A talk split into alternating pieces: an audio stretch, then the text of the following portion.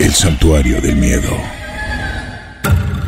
RCN Digital presenta las misteriosas leyendas de Guatemala y el mundo. Precaución. Estás entrando a un mundo extraño. Ingresas bajo tu propio riesgo y cuenta. Lo que escucharás a continuación puede causarte escalofríos, respiración pausada, parálisis del miedo y hasta sensación de estar siendo observado. Estás a un capítulo de sentir las leyendas de Guatemala y el mundo. Esperamos que te asustes con este relato nacido del colectivo imaginario del terror y que hoy cobra vida en este espacio. Hoy te contaremos una leyenda escalofriante. Prepárate para escuchar la historia de La Tatuana.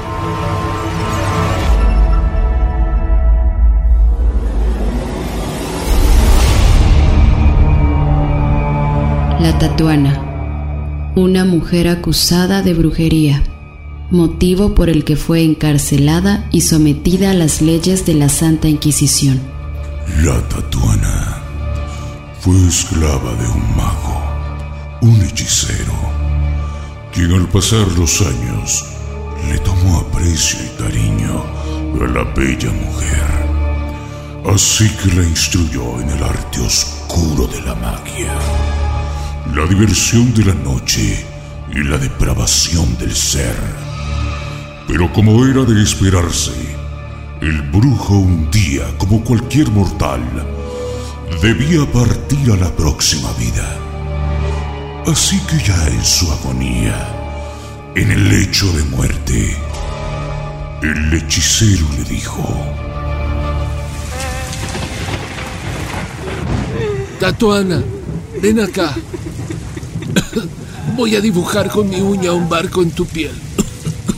Ese mismo barco te ayudará a escapar de los peligros. Yo hasta aquí he llegado. Pero te dejo mis conocimientos y todo lo que en vida fuera mío. Ten cuidado. Te espero en el más allá.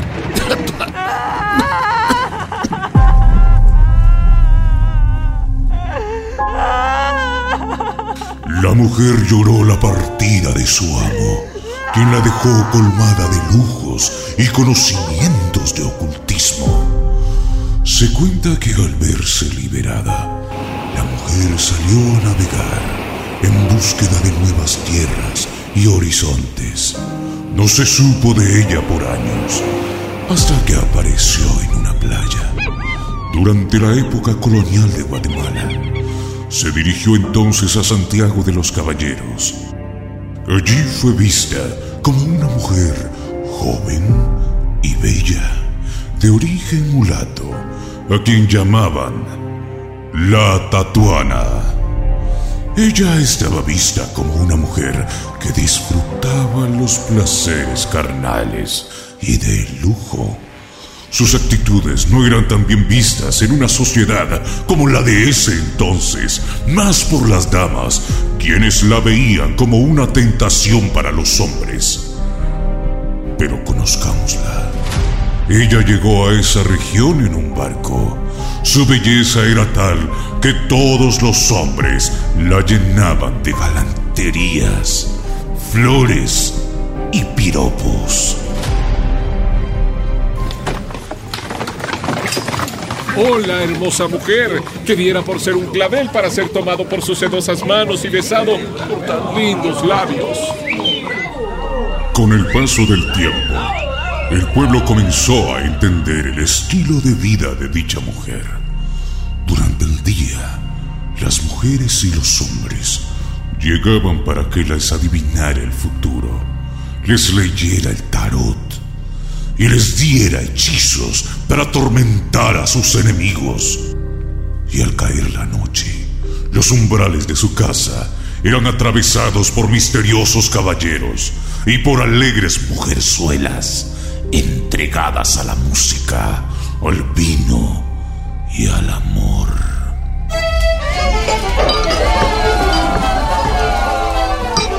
Un día, en lugar de emborrachados caballeros, y alegres mujerzuelas. Llegaron a la casa del barrio de la parroquia vieja dos guardias. tocaron a la puerta. Esperaron un instante y luego los hizo pasar.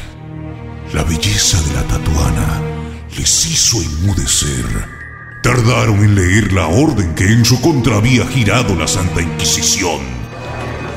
En virtud del Tribunal del Santo Oficio, se ha acogido una acusación en su contra por gravísimo delito de hechicería. La Santa Inquisición da por cierto el delito, fundándose en una sola prueba, que la tatuana ha llegado al reino de Guatemala en un barco que no arribó a ninguna de sus playas.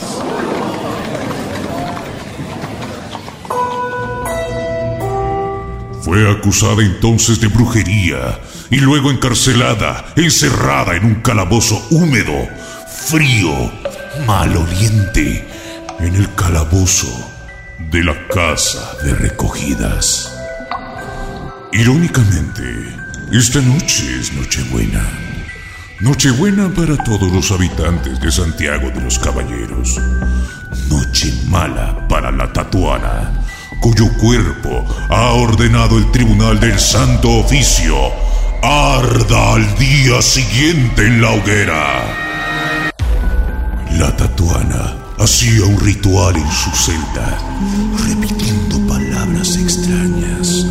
De pronto, una hoguera se encendió en el centro.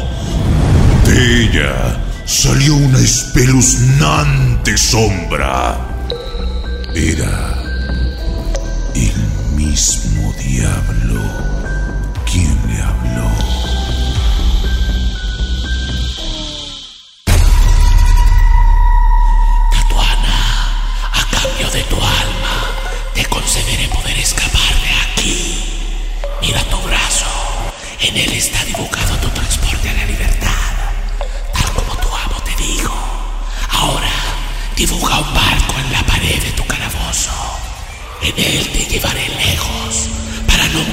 volver a esta tierra.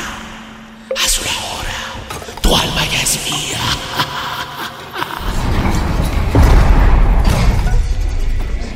Por orden del Tribunal del Santo Oficio, se condena a la tatuana a la hoguera a las 6 de la mañana del 25 de diciembre.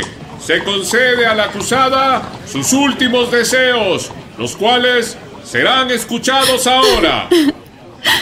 Solo quiero un trozo de carbón, rosas blancas y una vela.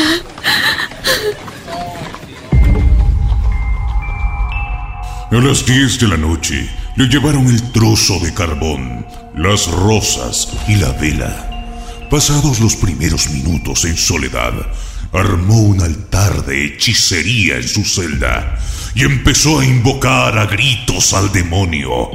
Haciendo conjuros, empezó a dibujar el barco. Alma signa, ectus salire, diabolos alma, notre menus dicata fora. Terminada la obra, se puso a contemplarla. Le dio uno, dos, tres y más retoques.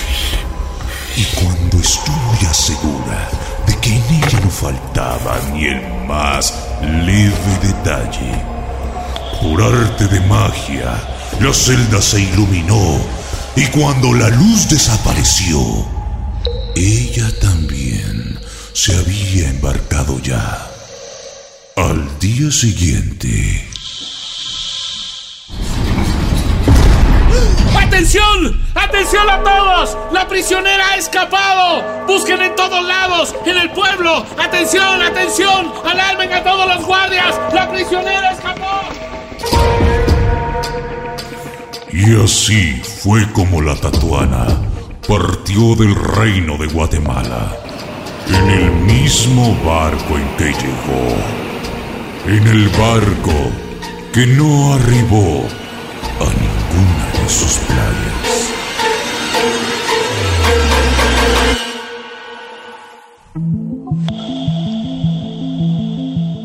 Y así, la tatuana desapareció para siempre.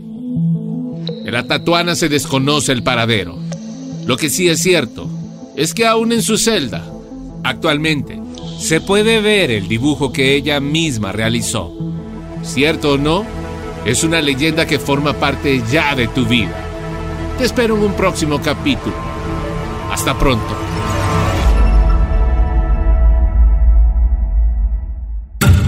RCN Digital presenta las misteriosas leyendas de Guatemala y el mundo. El santuario del miedo.